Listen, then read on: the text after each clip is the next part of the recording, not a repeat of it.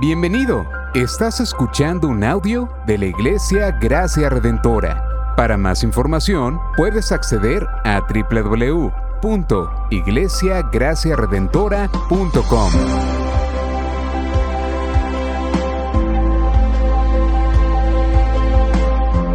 En la exposición de la palabra, el pastor Xavier Torrado.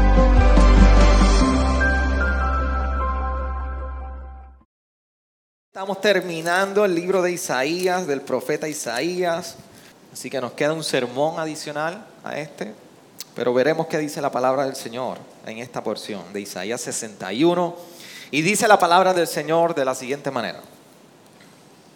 El Espíritu del Señor, Dios, está sobre mí porque me ha ungido el Señor para traer buenas nuevas a los afligidos y me ha enviado para vendar a los quebrantados de corazón, para proclamar libertad a los cautivos y liberación a los prisioneros, para proclamar el año favorable del Señor y el día de venganza en nuestro Dios, de nuestro Dios, para consolar a todos los que lloran para conceder que a los que lloran en Sión se les dé diadema en vez de ceniza, aceite de alegría en vez de luto, manto de alabanza en vez de espíritu abatido, para que sean llamados robles de justicia, plantío del Señor, para que Él sea glorificado. Entonces reedificarán las ruinas antiguas, levantarán los lugares devastados de antaño y restaurarán las ciudades arruinadas los lugares devastados de muchas generaciones. Se presentarán extraños y apacentarán vuestros rebaños. E hijas e hijos de extranjeros serán vuestros labradores y vuestros viñadores. Y vosotros seréis llamados sacerdotes del Señor. Ministros de nuestro Dios se os llamará. Como haréis la riqueza de las naciones y en su gloria os jactaréis. En vez de vuestra porción tendréis doble porción. En vez de humillación, ellos gritarán de júbilo por su herencia.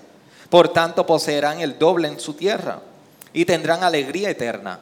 Porque yo, el Señor, amo el derecho, odio al latrocinio. En el holocausto, finalmente les daré su recompensa y haré con ellos un pacto eterno. Entonces, su descendencia será conocida entre las naciones y sus vástagos en medio de los pueblos. Todos los que los vean los reconocerán porque son la simiente que el Señor ha bendecido. En gran manera me gozaré en el Señor, mi alma se regocijará en mi Dios, porque Él me ha vestido de ropas de salvación. Me ha envuelto en manto de justicia, como el novio se engalana con una corona como la novia se adorna con sus joyas, porque como la tierra produce sus renuevos y como el huerto hace brotar lo sembrado en él, así el Señor, Dios, hará que la justicia y la alabanza broten en presencia de todas las naciones. Señor, gracias por tu palabra. En este día te pedimos, Señor, que tú nos concedas la confrontación que solo procede de tu palabra, que nuestra alma sea recordada del Evangelio por medio de tu palabra. Y que el poder sobrenatural de tu palabra sea ministrando nuestros corazones, sea cautivando nuestras mentes, nuestras voluntades para vivir para tu gloria, Señor que Cristo sea exaltado en cada uno de nuestros corazones durante este tiempo. Reconocemos que nos acercamos a tu santa y bendita palabra. En tu nombre oramos, Señor Jesús. Amén. Amén. ¿Se puede sentar, iglesia?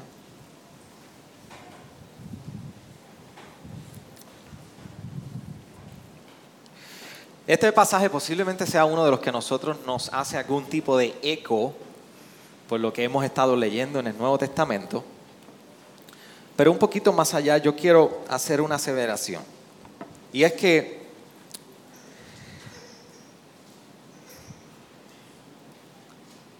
en mi experiencia pastoral, creo que todos anhelamos algún tipo de transformación. De una u otra manera, todos anhelamos algún tipo de transformación. No siempre la queremos ver en nosotros, pero posiblemente la queremos ver en otros o en asuntos. Pero todos anhelamos algún tipo de transformación. Lo interesante es que la transformación que concede el Evangelio es una transformación que en cierta manera es contracultura. Porque lo tradicional de poner nosotros escuchar mientras estamos en las filas del banco, en las citas médicas o estamos en algún tipo de gestión de, de las utilidades, es que yo soy así y así soy. Y así moriré. Y eso no hay nadie que lo cambie. Así yo soy. Pero cuando nosotros nos acercamos a la escritura, el proceso de santificación y la obra santificadora del Espíritu Santo y de Dios por medio de su palabra en nosotros no es así. Así que la pregunta que tendríamos que preguntar, si algún creyente en algún momento afirma, yo soy así y no hay quien me cambie, la pregunta es de dónde opera el Espíritu. Si es realmente de la carne o del Espíritu. Porque el Evangelio lo que afirma en todo momento es que viene transformación. ¿Y la transformación de dónde viene? Bueno, nosotros podemos experimentar transformaciones por enfermedades. Nosotros podemos experimentar transformaciones por emociones. Nosotros podemos experimentar transformaciones por etapas de vida que vivimos. Nuestro matrimonio es otro matrimonio después que nacieron las hijas. Cuando usted tiene hijos, eso trae una transformación en el núcleo familiar, de una u otra manera. Así que hay diferentes etapas que pueden representar cambios y transformaciones en nuestras vidas. Ahora, la, transformación del hombre interior, ¿de dónde proviene? La transformación de todo nuestro ser, ¿de dónde proviene? La psicología moderna nos va a decir, ¿sabes qué? Modifica la conducta y tú vas a tener transformación. El acercamiento del psicoanálisis de este tiempo moderno nos va a decir, modifica conducta y tú vas a cambiar. Pero cuando nosotros nos acercamos al glorioso Evangelio, nosotros sabemos que si el corazón no ha sido transformado, ninguna conducta podrá ser transformada. En una ocasión me, senté con una pareja buscando consejería y había un problema de alcoholismo entre ellos. Y ellos querían que yo los ayudara a cómo él podía lidiar con el alcoholismo en su vida. Y después de hablar y entender un poquito su contexto, me doy cuenta que no eran creyentes. Y mi pregunta es la siguiente. ¿Tú, ¿Tú, has creído en Jesús y has puesto tu fe como tu Salvador? ¿Que te puede librar de la muerte eterna? No. Yo no tengo nada que decirte. Busca un consejero para como tú puedes bregar con, con el vicio pero yo no soy ese consejero. Porque lo que voy a hacer es que voy a estar poniendo un parche en tu vida. Y sí, hay límites que debes establecer, hay técnicas y estrategias que tú puedes establecer para tú dominar el vicio y como cualquier otro vicio. Pero la transformación que te debe llevar a ti a abandonar algún tipo de exceso en tu vida o vicio no puedo acercarlo simplemente por una modificación de conducta. Porque el Evangelio no viene a cambiar conducta. Entienda algo. El Evangelio no se trata de nosotros venir y simplemente hacer cosas distintas. El Evangelio ha llegado a nosotros para, para salvar nuestra vida. Y porque somos salvos, vivimos de una manera distinta. Definitivamente que sí. Pero como dice nuestro pastor Joel, una cosa es poner la carreta de los caballos al frente y los caballos atrás. y otra cosa es poner los caballos al frente y la carreta atrás. Así que entendamos que la transformación y las etapas en nuestra vida sí traen transformaciones. Y todos de alguna manera queremos transformaciones, para bien o para mal. Pero la pregunta vuelvo y la traigo. ¿De dónde proviene la transformación del hombre interior? Lo que nosotros estamos viendo en el pasaje de Isaías 61 es específicamente la obra de un ungido que ha de transformar al pueblo. Y si usted ha seguido la, serie de Isaías, usted sabe que hay, hay tres partes principales de Isaías. Y nosotros estamos en la última y tercera parte del libro de Isaías. Y desde el inicio nosotros vemos a un pueblo que lo primero que establece Isaías es que se han desviado, han ignorado, han idolatrado contra Dios e ignoraron por completo los preceptos que Dios les había dado. Pero más que violar los preceptos es que se habían olvidado de vivir para el Dios que los había llamado como su nación. Así que tenemos el reino de Israel en el norte, el reino de Judá en el, sur. Y nosotros hemos estado recordando que Dios levantó profetas en el norte, Dios levantó profetas en el sur. Y uno de los profetas que levantó en el área de Judá, en el sur de la nación, fue precisamente Isaías, cuando los reinos estaban divididos. Y Dios levanta a Isaías para traer advertencia al pueblo de Judá. Y decirle, ustedes han abandonado los caminos del Señor. Y en las diferentes etapas, dentro de todo el llamado del arrepentimiento que, Isaías está haciendo en los primeros treinta y pico de capítulos, nosotros vemos que es un llamado a que arrepiéntete, vuelve a tu Dios. Pero dentro de todo lo que estamos viendo, comienza a haber esperanza hacia el futuro en la nación de Judá. Por eso comienza Isaías y Dios a usar a Isaías y a traer promesa de salvación, promesa de renuevo, promesa de restauración, promesa de señal de bendición a ellos. Y en un momento dado el pueblo rechaza esto. ¿Y qué sucede? En diferentes momentos de reino, de reyes que vienen de Asiria, Babilonia, toman al pueblo, lo llevan en exilio y la disciplina de Dios viene sobre su pueblo, utilizando naciones alrededor como vehículos o medios de disciplina de Dios para hacer tornar el corazón de la nación hacia Él. Por eso, Dios, por eso Dios permite que las naciones vengan y la conquisten a Judá y se la lleven en exilio. El libro de Daniel es un buen ejemplo de un momento de exilio con el rey Nabucodonosor, precisamente en este contexto. Lea el, segundo libro de Reyes, usted va a tener mucho contexto sobre lo que está ocurriendo en esta época de Isaías. Pero sobre todo, a pesar de que son llevados en exilio, una promesa como destello de luz se abre en medio de la situación del pueblo. Viene un siervo, viene un Mesías. Y comienza la promesa de Dios hacia el pueblo. Un Mesías llegará y hará una obra en medio de ustedes y los salvará y los sanará.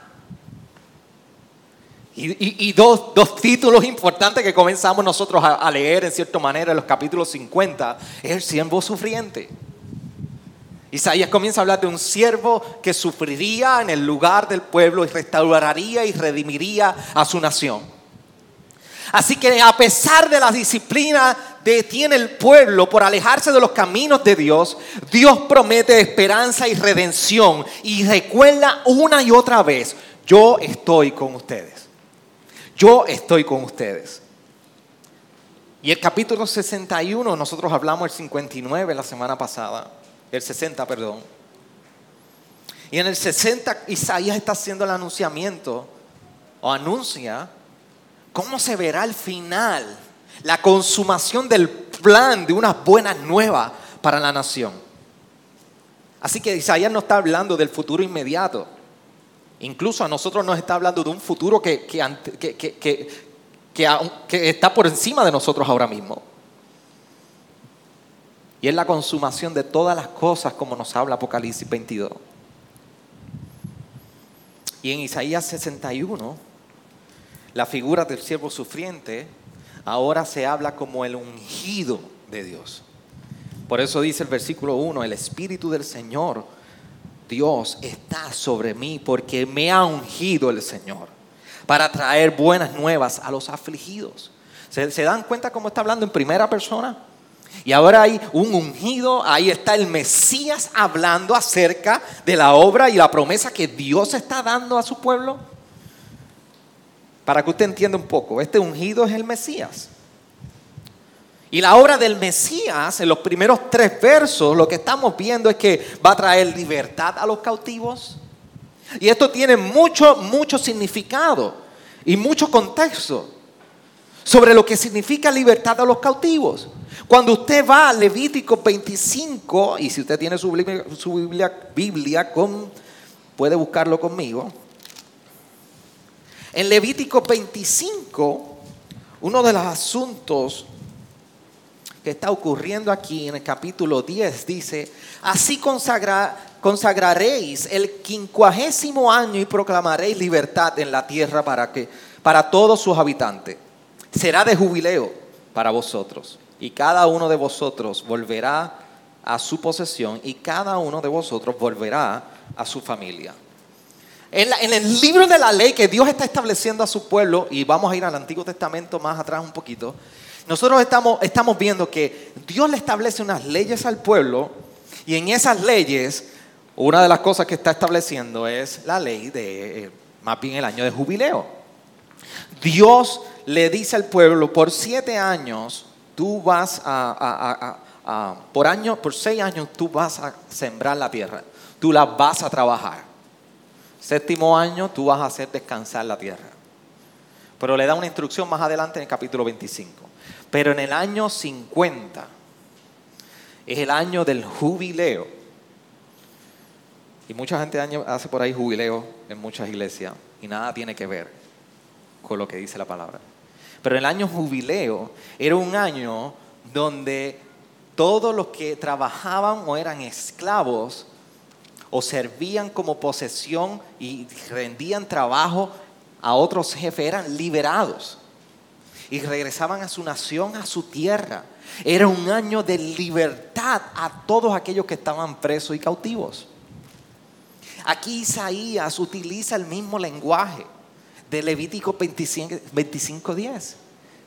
Así que la voz del Mesías es una voz que está hablando precisamente a aquellos que están en esclavitud y le está garantizando como en el año de jubileo, o más bien le está diciendo, se acerca un jubileo.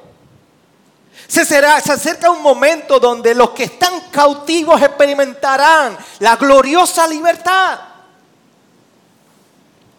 Y dice, estas son buenas nuevas en el versículo 1. Son buenas noticias. Pero no solamente eso, el verso 3 nos dice, para conceder que los que lloran en Sion se les dé diadema en vez de ceniza, aceite de alegría en vez de luto, manto de alabanza en vez de espíritu abatido, para que sean llamados robles de justicia, plantío del Señor, para que Él sea glorificado. ¿Sabe lo que está ocurriendo aquí con el pueblo? Sí, hay alegría en vez de tristeza. Sí, no hay luto. Hay transformación. Así que este, este Mesías no solamente está trayendo libertad, no solamente está trayendo buenas noticias al pueblo, sino que está diciendo, el pueblo será transformado. El pueblo no será el mismo. Y esta transformación del pueblo, en la segunda parte de este pasaje del capítulo 61 de Isaías, así que en la primera parte nosotros estamos viendo la obra del Mesías, del verso 1 al verso 3, pero del verso 4 al verso 11 nosotros estamos viendo la transformación de la que está anunciando el Mesías que va a realizar. Repito, los primeros tres versos, el Mesías está hablando, la obra que él está, estará haciendo en medio del pueblo incluye transformación, y del verso 4 al verso 11 se está especificando cómo se va a ver la transformación de su pueblo. Va a ser una transformación que, que trae restauración y seguridad, porque ya las naciones no serán un atentado o una amenaza para el pueblo de Dios. Por eso dice, entonces reedificarán las ruinas antiguas. Incluso después dice en el versículo 5, se presentarán extraños y apacentarán vuestros rebaños, e hijos de extranjeros vendrán, serán vuestros labradores y vuestros viñadores. Ya el extranjero no será una amenaza como enemigo, ahora el extranjero vendrá a servir. Así que dentro de la transformación habrá una restauración donde las ruinas serán levantadas, las murallas que representan seguridad serán levantadas y habrá una restauración. Del versículo 6 y versículo 7, mire qué hermoso, y vosotros seréis llamados sacerdotes del Señor. Ministros de nuestro Dios se os llamará. Comerán las riquezas de las naciones y en su gloria os jactaréis. Habrá una herencia para la nación. Por tanto, poseerán el doble en su tierra y tendrán alegría eterna. Es una herencia que la obra del Mesías trae precisamente a su nación, a su pueblo. Pero no solamente la transformación se ve con restauración y seguridad, no solamente se ve con el otorgar una herencia a su pueblo, sino que también estamos viendo que habrá un cumplimiento de una promesa, un compromiso que se le llama pacto. Versículo 8 y 9, por eso dice, porque yo el Señor, Amo el derecho, odio el latrocinio en el holocausto, finalmente les daré su recompensa y haré con ellos un pacto eterno. Dios sigue reafirmando su pacto en medio de la nación. ¿Y cuál es ese pacto en palabras criollas y resumidas? Yo seré su Dios y ustedes serán mi nación. Y yo estaré con ustedes siempre. El pacto representa la intención de Dios de tener una relación con su pueblo. Y el pacto representa que Dios no, nunca, bajo ningún término, iba a abandonar esa relación. El pueblo pudo haber abandonado esa relación, pero Dios dijo por medio de su pacto, yo estoy empeñado en que ustedes serán mi pueblo y yo seré su Dios y la parte del pacto que yo he dado la voy a cumplir. Y, esto tiene mucho sentido. Y en algún punto en el comienzo de Isaías nosotros hemos hablado de esto, pero si usted se, acuerda de la ocasión en la que Abraham, Dios hizo pacto en el pacto abrahámico, si usted se acuerda cuando Dios hizo pacto en Génesis con Abraham, y allí buscó unas aves, las rompió los animales por dos partes, y parte del ritual de nosotros de firmar un acuerdo y firmar un pacto es que se dividían los cuerpos de los animales, ave o cualquiera que fuera, ahora no me acuerdo cuál era, en dos partes. Y había derramamiento de sangre. Y las dos partes del contrato, de la relación contractual, caminaban por el medio de esas dos partes. Y así reafirmaban mutuamente que mejor nos partan en dos si no cumplimos esto, que hemos llegado al acuerdo. Pero cuando Dios hizo eso con Abraham en Génesis, ¿se recuerda qué le pasó a Abraham? ¿Sabe lo que le pasó a Abraham? Se durmió.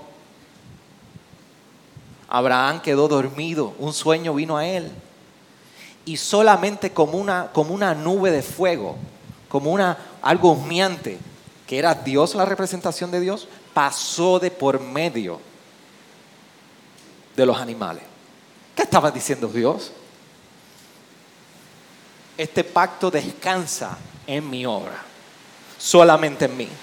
Y aquí vemos ahora al mismo Dios reafirmando el pacto con una nación que había sido idólatra, que había adulterado con él. Y Dios reafirmando, mi pacto eterno sigue vigente. Y por último vemos en el verso 10 y verso 11 que hay una respuesta a la obra del ungido. Y la respuesta se ve reflejada en que se nos ha otorgado, se le ha otorgado justicia y habrá alabanza al Señor. Por eso dice, en gran manera me gozaré en el Señor. ¿Se dan cuenta que la voz del verso 10 no es la misma voz del verso 1? Sino que ahora Isaías hablando sobre esta obra del Mesías está diciendo, en gran manera me gozaré en el Señor, mi alma se regocijará en mi Dios, porque Él me ha vestido de ropas de salvación. Por eso al final del verso 11 dice, así el Señor Dios hará que la justicia y la alabanza broten en presencia de todas las naciones. Así que por la justicia que será evidente entre su pueblo, ahora las naciones darán alabanza y será evidente entre las naciones la alabanza. Ahí vemos la obra del Mesías y la transformación de su pueblo. La pregunta es, ah, ¿cómo se relaciona esto con nosotros hoy? Bueno, acompáñeme a Lucas capítulo 4.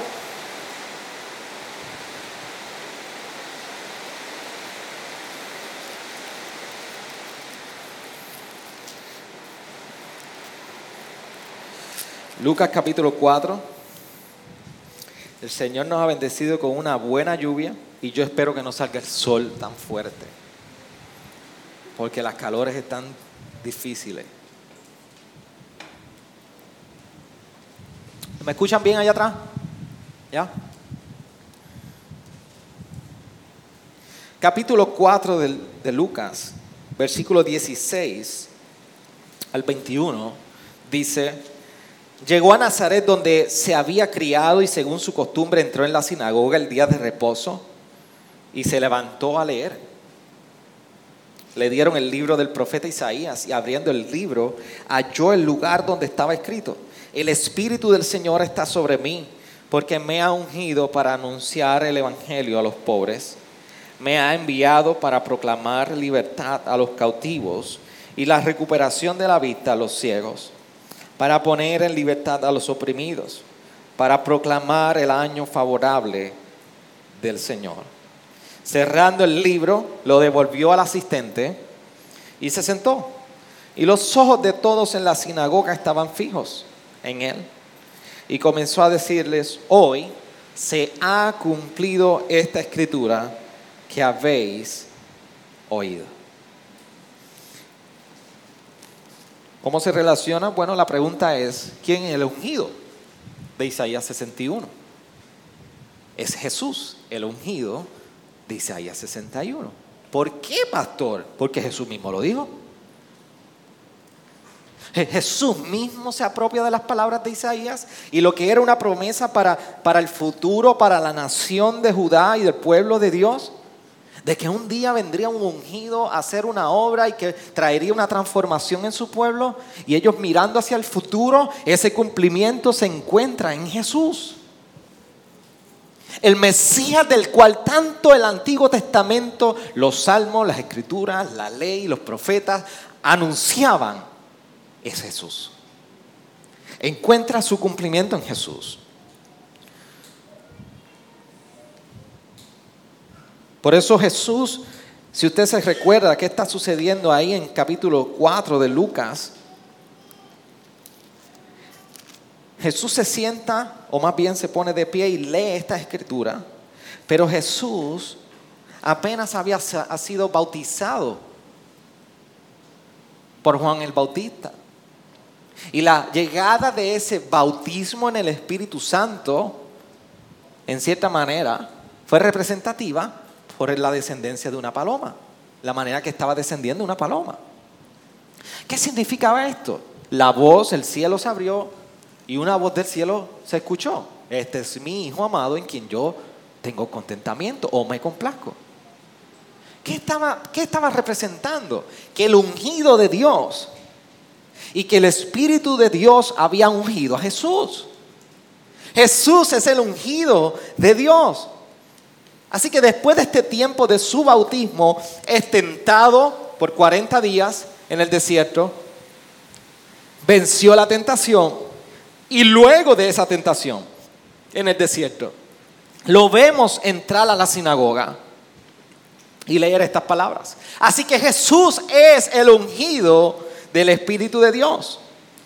Por lo tanto, lo que estamos viendo en Isaías 61 es que las palabras de consuelo para los pobres que se lamentaban en Sión a causa de su cautiverio no solamente estaban limitadas para ellos, eran palabras para los pobres en espíritu en todas las partes, en todo tiempo.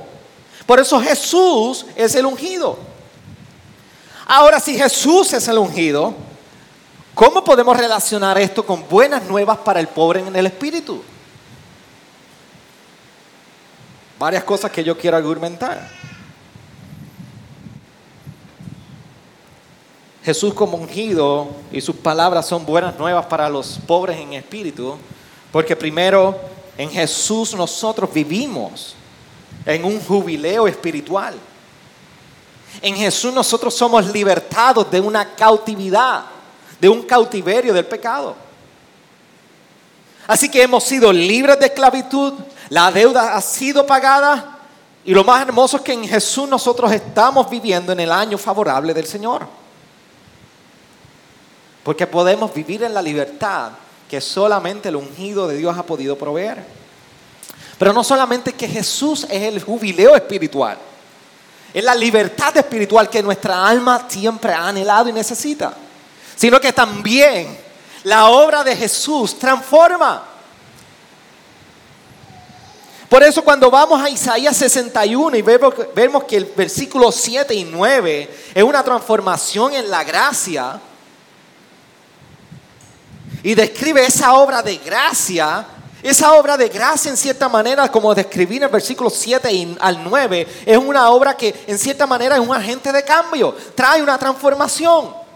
Su gracia es manifestada, el ungido es manifestado en medio de la nación y trae una transformación. De igual manera en Jesús, Dios demostrando su gracia por la obra de Jesús, en nosotros viene a ser un cambio. Viene a manifestarse como un cambio. ¿Y por qué? ¿Por qué consiste un cambio? Porque el versículo 8, en la última parte del versículo 8 de Isaías 61, nos dice que ese cambio consiste en una relación.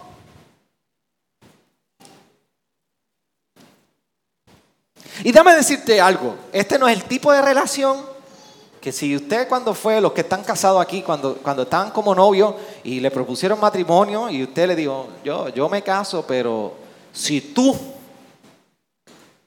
si tú haces esto, o tú cambias esto, pero tú tienes que cambiar esto. Yo me caso, pero tienes que bajar 10 libras, ¿sabes? Para la luna de miel. E, este no es el tipo de relación que es así. Este es el tipo de relación que Dios haciendo un pacto y porque Dios nos amó de antemano, ¿cómo no he de ser el mismo? ¿Cómo no he de anhelar un cambio en mi vida? Si Él me ha amado como yo soy, me ha perdonado mis pecados, me ha libertado de mis pecados, pagó mi culpa y con mis ropas todas desastrosas, me amó. ¿Cómo, ¿Cómo no he de anhelar una transformación en mi vida? Por eso la obra de gracia en el pueblo, en la nación, Isaías 61, es, es una obra de cambio. Y un cambio porque cuando Dios entrega, entra en esta relación con su pueblo, sí. Ha sido una relación en la cual ha sido disciplinado. Pero también Isaías 61 nos recuerda que ha sido una relación en la cual ellos están experimentando y estarán experimentando restauración y redención en su vida.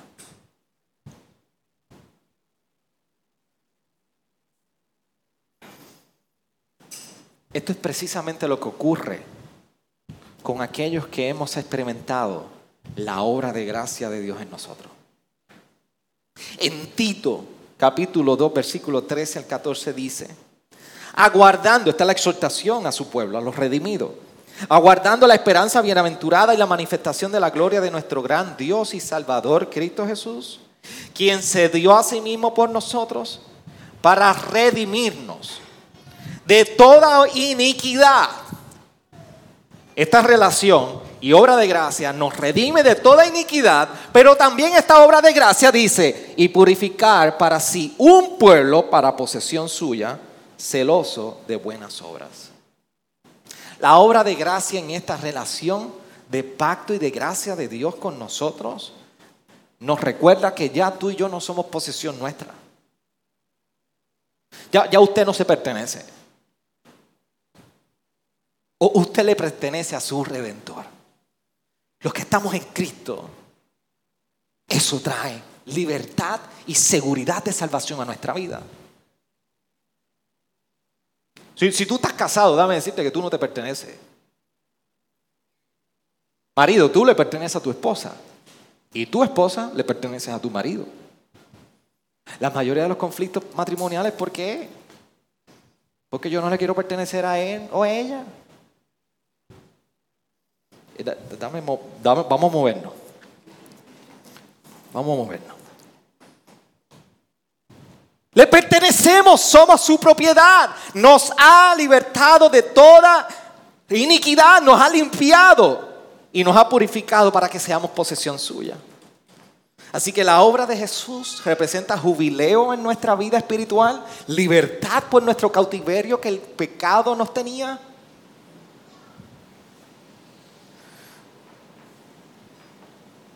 Por eso, hermanos, Muchísimas personas afirman que hay un libre albedrío. ¿Libre de qué? Si usted no es esclavo de Jesús, ¿usted es esclavo de qué? Dígalo. Del pecado. No, no hay, no hay un punto medio. No hay ningún punto medio en la humanidad donde usted no es esclavo ni de Dios ni del pecado. Somos concebidos en pecado. O usted es esclavo del pecado hasta que entrega su vida a Jesús. O somos esclavos de Dios o esclavos del pecado. Tito 2 nos recuerda, somos posesión de Él. Por eso el jubileo que Jesús trae a nuestra vida espiritualmente hablando, lo podemos contemplar con, con una majestad, saber decir, yo, estoy, yo, yo estaba esclavo, yo estaba cautivo y Jesús me libertó. Pero no solamente me liberta, sino que Jesús me transforma. Y por último, la obra de Jesús trae gozo y alabanza también a nuestras vidas. Y aquí yo quiero que usted me siga, no se pierda conmigo. Si pestañea, se pierde. Cuando nosotros vamos, ¿y por, qué, pastor, usted está afirmando que la obra de Jesús trae gozo y alabanza en nuestras vidas? ¿Qué tiene que ver eso con Isaías 61? Bueno, vamos a leer primero Isaías, Isaías 61, 10 y al 11 para que usted vea el lenguaje y recuerde el lenguaje que Isaías está utilizando aquí.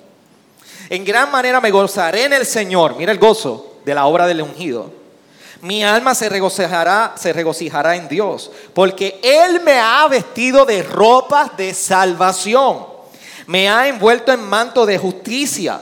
Y dice, mira cómo continúa, como el novio se engalana con una corona, como la novia se adorna con sus joyas. Y dame hacer una pausa ahí. Isaías viene, está hablando, hay un gozo que está cautivando a su pueblo por la obra del Mesías y que la alma está regocijada porque hay una vestidura, hay una ropa distinta. ¿De qué es la ropa?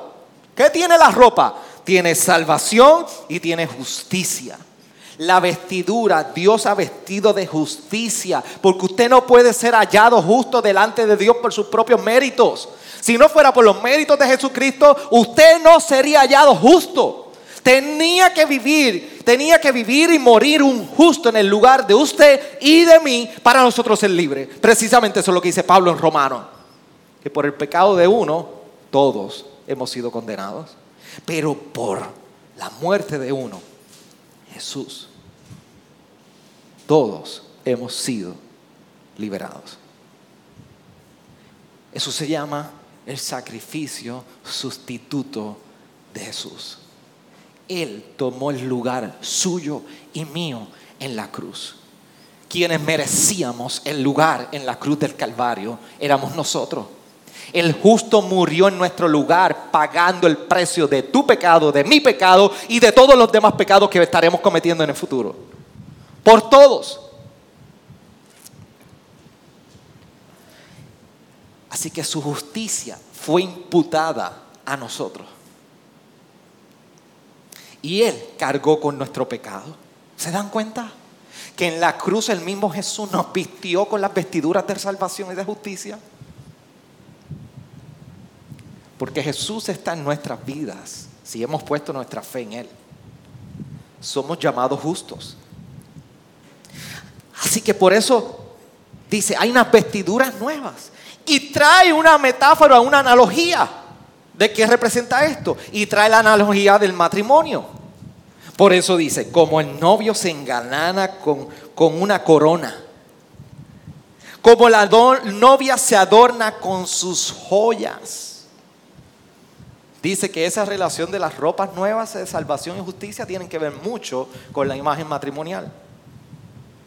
Y después continúa el verso 11, porque como la tierra produce sus renuevos y como el huerto hace brotar lo sembrado en él, así el Señor Dios hará que la justicia y la alabanza broten en presencia de todas las naciones. Porque lo que ocurrió, verso 10, ahora viviremos de una manera, verso 11, brotaremos en justicia y alabanza entre las naciones.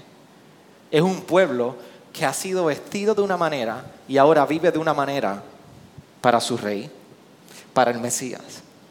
Y cuando nosotros nos acercamos al Nuevo Testamento, esa misma imagen de la relación de la iglesia con, con, Cristo como matrimonio recorre la escritura en el Nuevo Testamento. Por eso cuando vamos a Efesios capítulo 5, versículo 27, leemos, a fin de presentársela a sí mismo como una iglesia en toda su gloria sin que tenga mancha ni arruga ni cosa semejante, sino que fuera santa e inmaculada. ¿De quién está hablando? De la iglesia. ¿Cómo la quiere presentar? Como una novia que está sin mancha inmaculada, que está bien vestida, que está bien presentable. ¿Para cuándo? Para cuando se encuentre con quién? Con su novio, con su Salvador.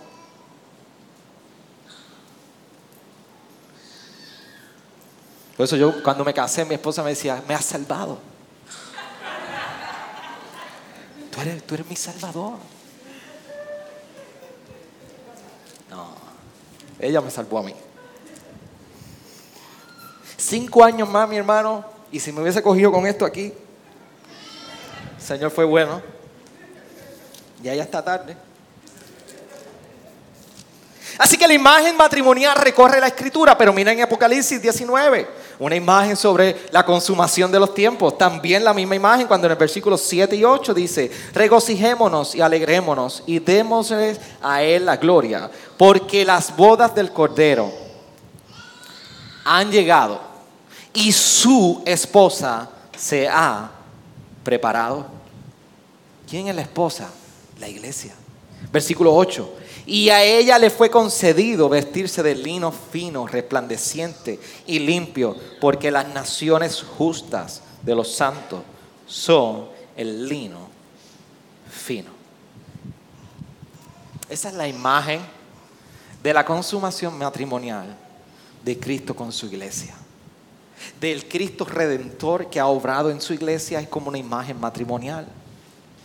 También vemos que la imagen de llamar a santidad y santificación y ropa y vestiduras y purificación, también recorre, aunque no se mencione matrimonio. Por eso en 1 de Tesalonicenses 3:13 dice, a fin de que Él firme, Él afirme vuestros corazones irreprensibles en, en santidad delante de nuestro Dios y Padre en la venida de nuestro Señor Jesús con todos sus santos. Y termina la epístola de Tesalonicenses de igual manera en el capítulo 5, versículo 23 y, él, y que Él mismo, Dios, el que el mismo Dios de paz os santifique por completo y que todo vuestro ser, espíritu, alma y cuerpo sea preservado, perseverado, irreprensible para la venida de nuestro Señor Jesucristo. Esta es la imagen y la expectativa del Salvador con su iglesia. Y esta es la intención de Dios en una relación con su iglesia. Es la intención que nos, dicta y nos recuerda que Él ha hecho en nosotros y por nosotros lo que tú y yo no pudiéramos hacer por nosotros mismos. Parece un trabalengua, pero no lo es. Que Él ha hecho por nosotros y en nosotros lo que tú y yo no podemos hacer por nosotros. De tal manera que tú y yo podamos experimentar lo que Él tiene para nosotros. Cuando en los tiempos antiguos se celebraban bodas, esto era una celebración de, más de un día.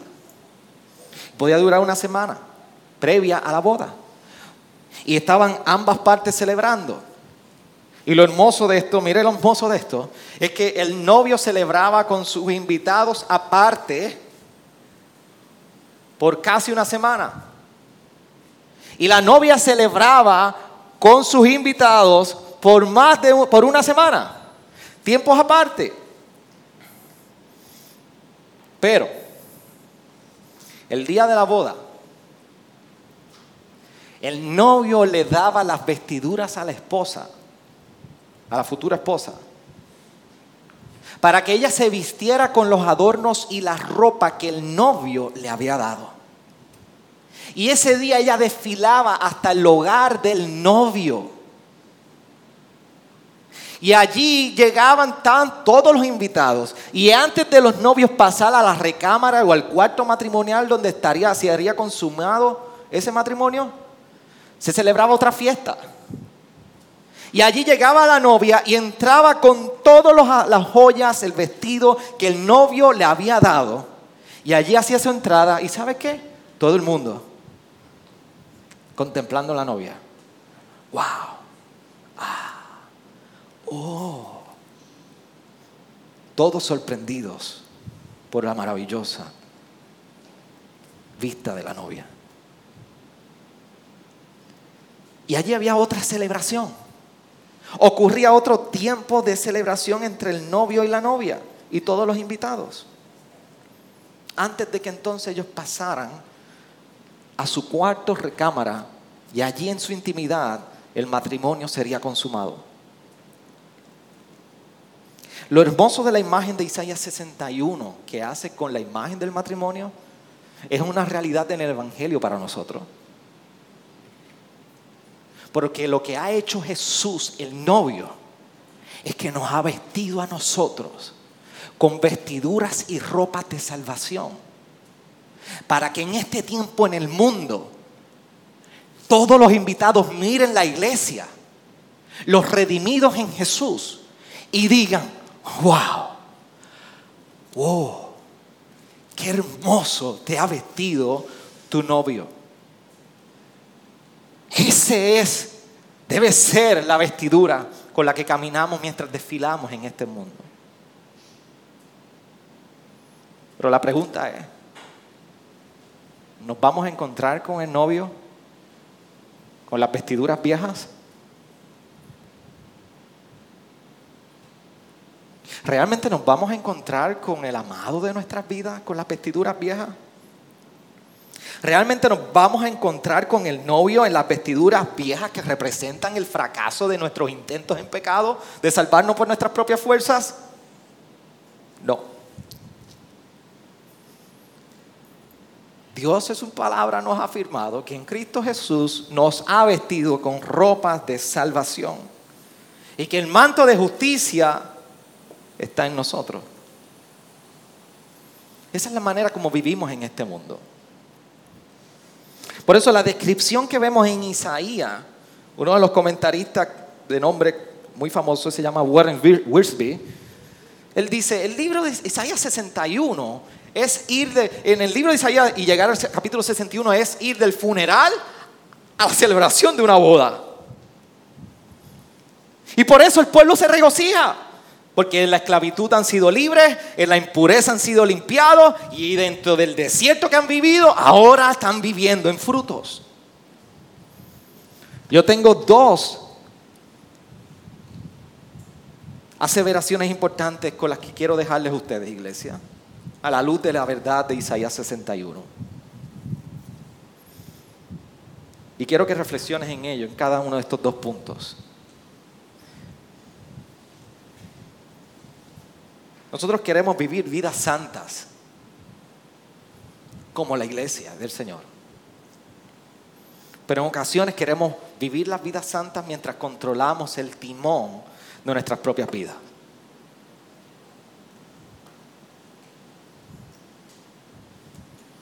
Yo, yo quiero que el carro no se me manche, pero lo guío yo. Yo quiero vivir para su gloria y quiero vivir en vida santa, pero que controle yo todas las cosas en mi vida. Cuando nosotros hablamos de fe en Jesús, fe en la obra de Jesús no es otra cosa que renunciar a todo aquello que nosotros podamos buscar apoyo y sostén.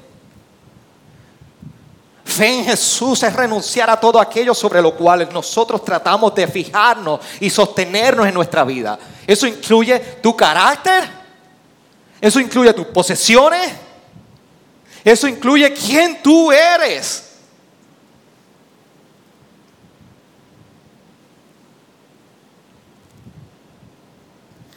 Solo tú, solo tú sabes qué representa eso en tu vida. Pero la pregunta es, ¿realmente nos hemos rendido delante de Él? Esa rendición de nuestra vida y renunciación a quienes nosotros somos ha sido a mi manera, ha sido conforme a mis propios deseos, ha sido realmente en nuestra voluntad. ¿O realmente hemos puesto nuestra voluntad en el único salvador de nosotros? Eso es lo primero. Y lo segundo que como decía en un principio, todos queremos transformación, todos queremos cambio, pero los queremos en ausencia de dolor. Y uno de los mayores retos de la, de la, de la proclamación en estos tiempos de la fe cristiana es que nos hacen, hacen pensar que la fe es una ausente de dolor y que la presencia de dolor es pecado. Tampoco podemos decir que que somos masoquistas Pero Satanás en muchísimas ocasiones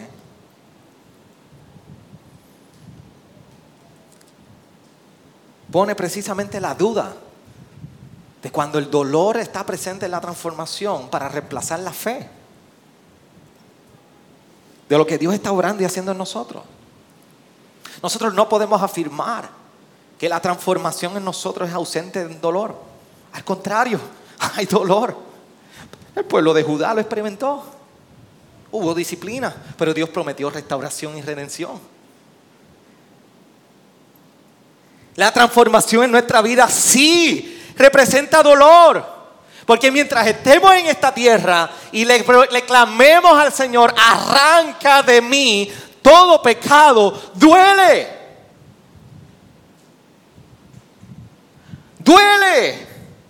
Y duele cuando voy a la escritura y me confronta y como un bisturí me abren dos. ¿Acaso la palabra no dice que no torna atrás vacía como dice Santiago? Y Hebreo nos recuerda que es como una espada de dos filos que discierne lo bueno y lo malo. Duele. Duele cuando un hermano en la fe nos recuerda la palabra y nos invita a ser piadoso, vive piadosamente. ¿Y qué hace este metiéndose en mi vida? Que se meta. Porque esa es la responsabilidad de cada uno como, creyentes. 59 veces el Nuevo Testamento nos recuerda las implicaciones de unos a otros. Y en todas ellas está relacionado animarnos, corregirnos y reconfortarnos en la fe. La transformación duele.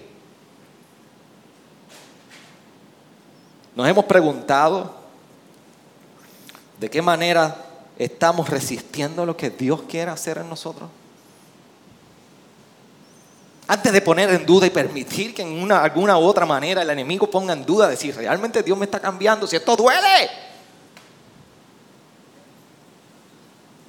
Antes de nosotros llegar a esa conclusión nos hemos preguntado, Señor, ¿de qué manera yo estoy resistiendo lo que tú quieres hacer en mí?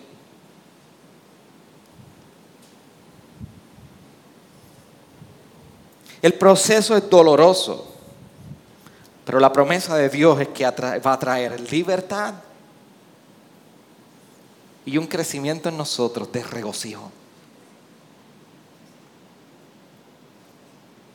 Nosotros hemos venido de un funeral a una celebración de boda.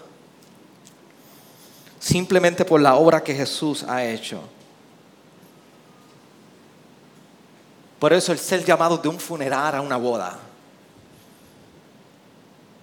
por la obra de Jesucristo nosotros podemos celebrar su carácter y podemos vivir para su gloria. Salimos hoy de aquí y tendremos un buen tiempo comiendo, compartiendo en familia, descansando. Algunos disfrutarán de vacaciones. Y prácticamente comenzamos mañana un verano. La pregunta es cómo viviremos, iglesia. ¿Cómo viviremos? Viviremos para su gloria, porque Él nos ha libertado.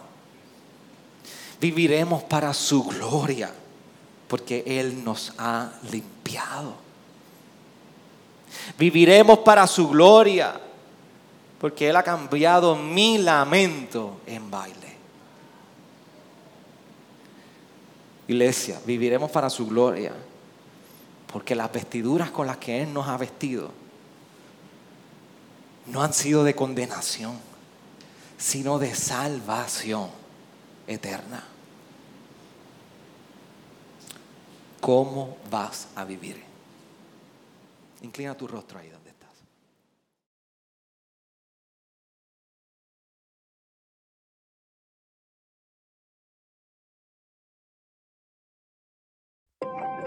Gracias por sintonizarnos. Puedes encontrarnos en las diferentes plataformas de redes sociales como también visitarnos a www.iglesiagraciaredentora.com.